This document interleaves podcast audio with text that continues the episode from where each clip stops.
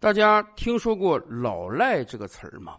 当然，这是个民间通俗的说法。它的学名呢，应当被称作失信被执行人。在这些年以来，我们身边的失信被执行人的数量是越来越多了。圈个有用，失信被执行人。首先讲什么叫老赖，或者说什么叫失信被执行人呢？就是说，有一个人因为各种各样的原因呢，欠了别人的钱。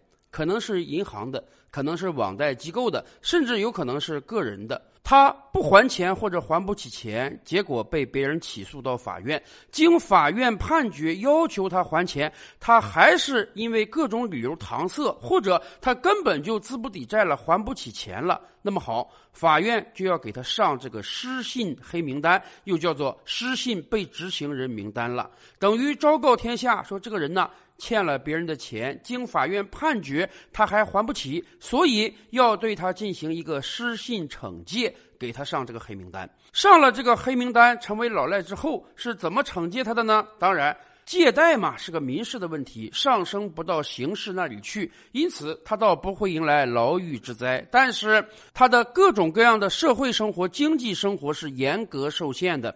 比如说，最简单而言，他任何高消费都不能进行了，不能去五星级酒店住宿，不能去高档餐馆吃饭。出门的时候呢，不能坐飞机，不能坐高铁，不能坐软卧，甚至在某些地方啊。不光老赖的生活受到影响，老赖的子女生活也会受到影响。但是，当然，我们得解释一下啊，并不是说一个人的父母是老赖，他就不能考大学，不能考公务员，而是说，一个人一旦成为老赖了，那么显然他的子女不能去读那些学费特别高的学校。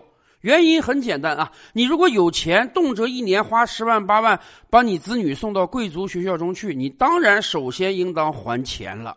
所以大家看到了吧？一旦成为老赖，上了这个失信被执行人名单，对自己、对家庭而言都是一个非常大的麻烦，甚至有可能你永世得不到翻身。为什么？一方面你欠了人家很多钱还不起，另一方面你不能进行高消费了，银行也不可能给你再贷款了。如果你做生意的话，没有新的资金进来，你肯定没法再开展新的生意。那么。就会进入到恶性循环之中，你可能一辈子都还不起别人的钱，那么就一辈子待在老赖这个黑名单之上。为什么今天我们要聊这个话题呢？因为原因很简单，在过去短短六七年的时间里，我国老赖人数呈几何级数增长。大概在六七年前吧，各级人民法院刚刚开启这个失信被执行人名单的时候啊，全国范围内也就有个十万八万的老赖，一万个人里面才有一个，咱们都没听说过“老赖”这个词儿。可是短短六七年之后，到今天，大家知道我国各级法院公布出来的老赖名单人数有多少吗？你绝对想象不到，已经超过一千六百万了。占人口比率早就超过百分之一了。是的，今天大概每八十个左右中国人中就有一个人是老赖。您想想，这个比例还低吗？而且这个数字还在进一步增长之中。仅就刚刚过去的二零二零年啊，我国老赖的数量就增长超过了两百五十万。也就是说，按这个速度看，到明年这个时候，我国总体老赖名单超过两千万。那都是有可能的，这个数字确实有点触目惊心了吧？为什么会有这么多的老赖呢？当然，我们承认，人群中总是有一些人啊，属于道德低下的，明明自己没有这个能力，偏要去跟别人借钱，花天酒地之后花掉了别人的钱，自己不还钱，这样的人成为老赖，那当然是应当的。可是，我想这一千六百万老赖名单中，真的是穷凶极恶、罪大恶极的人数量还是比较少的。大多数人实际上是因为这样或者那样的原因，迫于无奈成为老赖的。比如说，最近几年消费主义横行，这侵扰的尤其是我们的年轻人，尤其是在前几年，各种各样的网贷平台向我们的年轻人伸出了手。很多人明明在读大学啊，根本没有任何收入，自己的生活和学费还要靠家庭来供养。但是很多网贷平台把魔爪伸向了他们，有的学校啊，甚至百分之七八十以上的大学生都在各种各样的网贷平台借过款。更别提各种各样的毒鸡汤还在时时刻刻诱惑着年轻人们。年轻人一定要对自己好一点，真喜欢什么东西就买吧。大学生们要随时随地来一场说走就走的旅行。最新款的电子产品、手机、笔记本电脑出来的时候，一定要去买一个。家庭殷实的大学生或许还可以跟父母伸手，但是有更多的人感觉到我已经成年了，我完全可以借贷来消费。于是那个时候，我们总结说啊，在当代中国，没有什么比借钱更容易的事儿了。任何时候，你只要有一张身份证、一个手机号，你就可以轻轻松松从很多网贷平台中借来大把的款。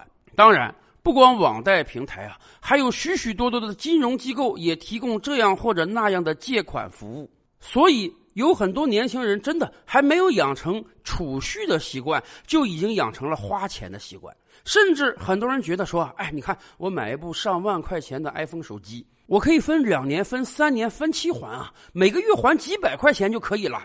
这个我是负担得起的。可问题是，只是一部 iPhone 手机吗？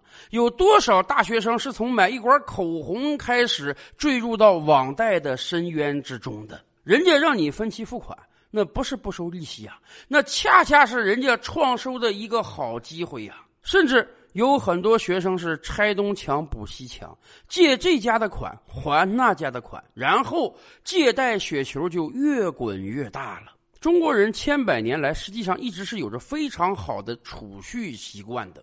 作为农耕民族的我们知道啊，成平之日应当把多余的口粮存起来，以备未来的不时之需。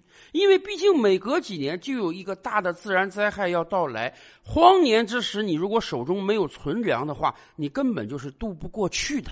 所以，东亚民族有非常强的储蓄习惯，这也是过去几十年我们经济能够腾飞的原因之一。然而，进入到新世纪之后，很多年轻人开始羡慕起欧美发达国家人的生活来。以前我们就跟大家聊过啊，典型美国人的生活就是寅吃卯粮的，就是先用信用卡和各种贷款把自己想买的东西通通买回家，然后用每周每个月发的工资来还信用卡账单、还车贷、房贷的。这样的生活听起来似乎确实很美好，钱你都没挣到呢，你就可以先花出去，先享受了。可问题是，这样会使你个人的资金链非常的紧张。为什么网上总有人说，大概有一半的美国人连四百美元都拿不出来？原因太简单了，因为他们从来不存钱，他们从来都是先花钱后还款，他怎么可能有存款？于是。对于大多数美国人而言啊，失业是绝对不可以的事情，因为你一旦失业，那不是这个月赚不到钱的问题，而是你的所有账单都还不起的问题。一个人会很轻易的就堕入深渊之中。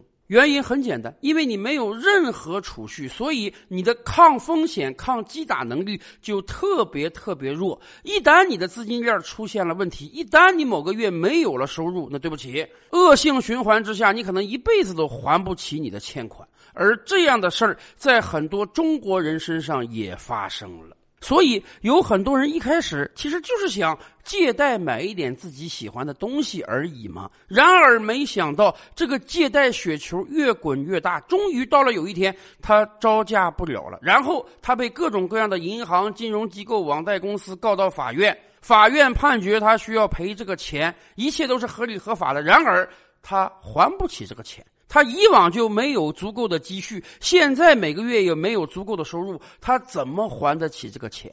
于是他就只能被当成老赖列到失信被执行人名单之中。很显然，对于个人而言，这是一个悲剧。更悲惨的是，他恐怕很难从这样的地狱中脱身出来。不光是因为消费而成为老赖的，还有很多人因为投资而成为老赖。是的。